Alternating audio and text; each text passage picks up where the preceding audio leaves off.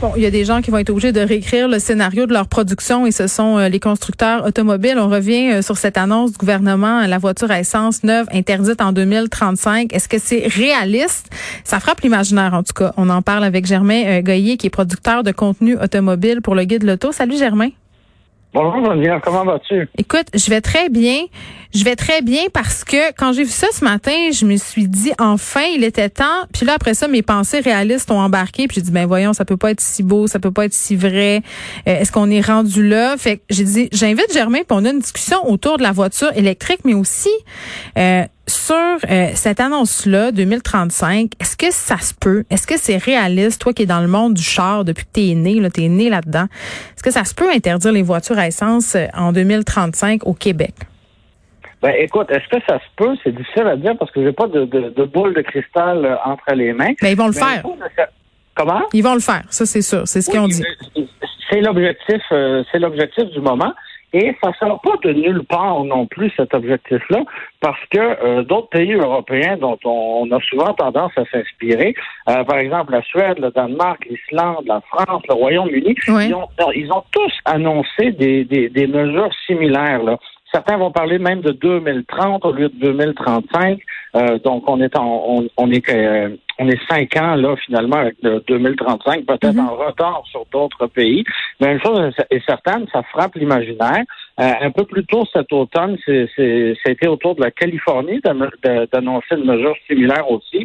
Donc, comme le Québec se, se vante toujours d'être un petit peu plus vert que, que, que, le reste de l'Amérique du Nord, ben, je pense qu'on n'avait pas le choix d'annoncer euh, d'annoncer une telle mesure euh, parce que ben, justement on subventionne énormément l'achat de véhicules hybrides rechargeables et électriques mhm. ici.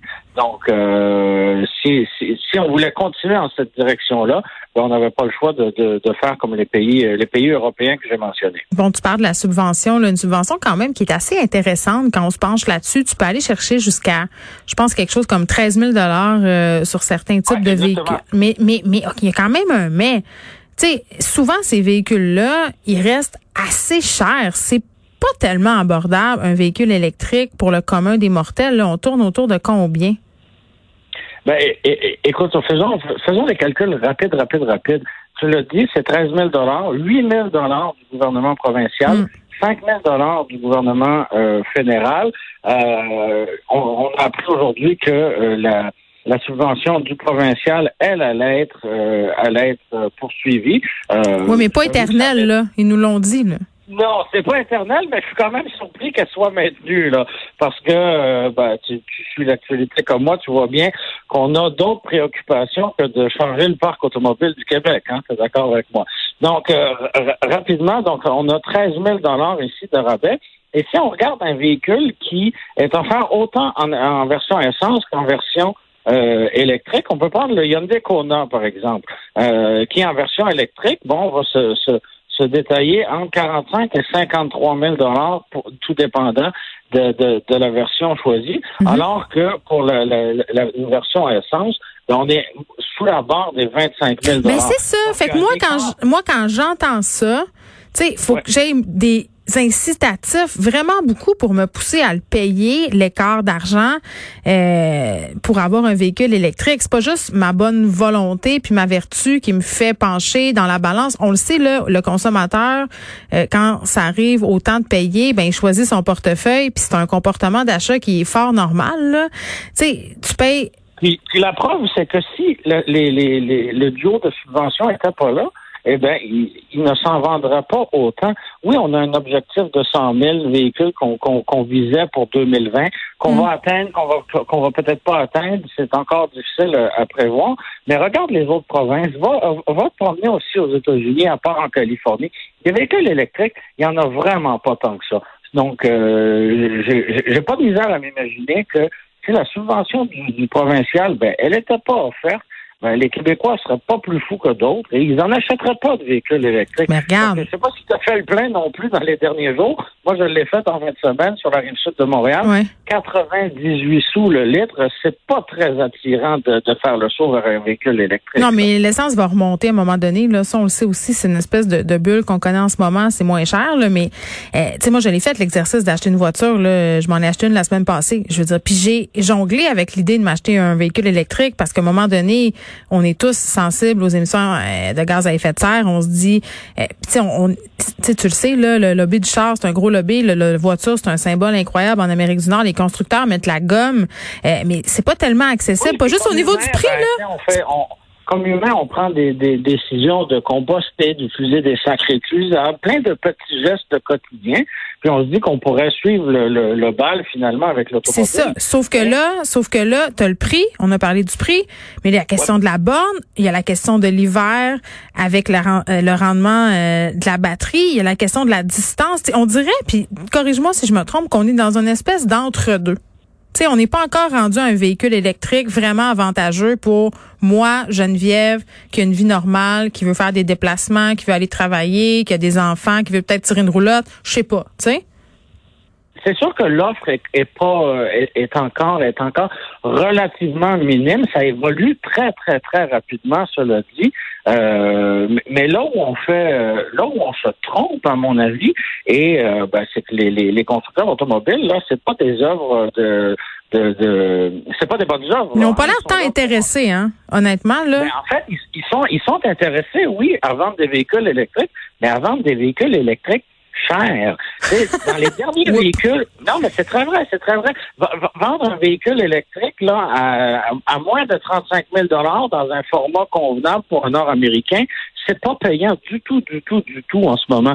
Donc, qu'est-ce qu'on nous présente? Ben, on nous présente des, des, des Tesla Cybertruck, là, des gros pick-up qui n'ont pas de bon sens. Ben on nous présente une Tesla Roadster qui va accélérer à 100 km heure en moins de deux secondes. pour aller faire mon épicerie, là, ça me sert à rien de ça. un Hummer encore. Donc, euh, on est dans des véhicules qui coûtent 100 000 et plus. C'est ça. Euh, mais moi, j'attends encore, là, effectivement, le véhicule que monsieur, madame, tout le monde, qui vit dans une maison de banlieue, qui a un travail normal, ben, qui va pouvoir se payer. Et ça, ben, on attend toujours. Ben, il y avait la Bolt, mais là, on a le rappel de 70 000 véhicules parce qu'ils passent au feu.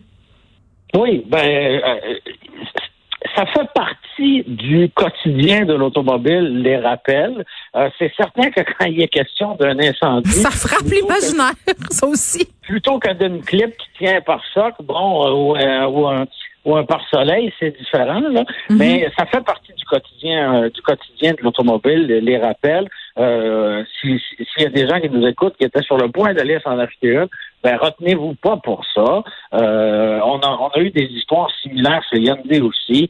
Donc, euh, pour moi, c'est pas, il n'y a pas lieu de, c'est pas alarmant ce, ce, ce rappel-là. Euh, General Motors va corriger la situation. Puis, euh, comme tu disais, on est encore là au, au, au début, hein, finalement, de, de, de cette transformation-là du parc euh, du parc automobile. Donc, euh, c'est normal peut-être des fois d'avoir des petites des petites erreurs à gauche et à droite. On a une, c'est ça, on a une première génération. On est, on est encore à une génération d'arriver peut-être à quelque chose. Là, Germain, j'invoque le dieu du guide de l'auto en toi. Là, mettons là mettons que là, moi, je vais absolument m'acheter une voiture électrique. Puis justement, là, je suis une personne euh, moyenne avec des besoins moyens. Je vais travailler. J'ai deux enfants. Est-ce qu'il y a un véhicule en ce moment en vente au Québec qui est un bon choix? Ben, tu, t'en as parlé avec ton, ton, ton rappel de, de véhicule en feu. Pour moi, la, la Chevrolet Bolt est un véhicule intéressant dans la mesure où euh, on a une autonomie là, qui dépasse les 400 km. Donc, euh, c'est franchement intéressant pour quelqu'un qui veut aller plus qu'au coin de la rue. Euh, c'est un format qui, lui, est peut-être pas optimal, justement, pour une petite famille, mais on, on nous promet chez GM un, un VUS basé sur la boîte depuis très, très, très longtemps. Mm-hmm. ça devrait arriver bientôt. Mais sinon, l'avantage de la boîte aussi, c'est c'est sa disponibilité. Donc, tu vois, chez un concessionnaire, eh ben, ils ont un inventaire, ce qui n'est pas nécessairement le cas euh, de d'autres modèles, par exemple, pour lesquels tu vas attendre quelques mois. Là. Donc, euh, oui, parce que c'est ça, hein, c'est l'accessibilité. Exactement, parce que ben, je, le, je le mentionnais tantôt, c'est pas nécessairement rentable pour un manufacturier ni pour un concessionnaire de vendre des véhicules électriques. Ils sont pas tous très motivés encore. Donc, euh, d'en garder en inventaire, euh, c'est pas nécessairement rentable. Mais euh, chez GM, on a une certaine volonté, là, puis j'utilise des très, très, très gros guillemets, une certaine volonté de vendre des véhicules électriques, parce que ben, on se rappelle, on nous a quand même enlevé la, la Volt, hein, qui était et là, euh, je, fais un petit raccourci, mais une hybride rechargeable, là, c'est sur le plan technique, c'était pas exactement ça, mais en pratique, ça ressemblait à ça. Et euh, au Québec, c'était immensément populaire, mais à l'échelle nord-américaine, ils s'en vendaient pas. Donc, euh, donc la volonté de GM de nous vendre des véhicules verts, elle est relative. Disons ça comme ça. Toujours une question d'offre et de demande. Germain Goyer, merci beaucoup. Germain, qui est producteur de contenu automobile pour le guide de l'auto, on se parlait de cette interdiction à venir émise par le gouvernement. Euh, à partir de 2035, il n'y en aura plus de véhicules à essence neufs sur le marché. Ça exclut les véhicules commerciaux. Est-ce que c'est réaliste? Je pense que ce qu'on retient de la conversation, euh, c'est qu'il va falloir attendre encore un peu parce que pour le moment, les voitures électriques, euh, ils sont pas, elles sont pas tout à fait encore au point et coûtent cher.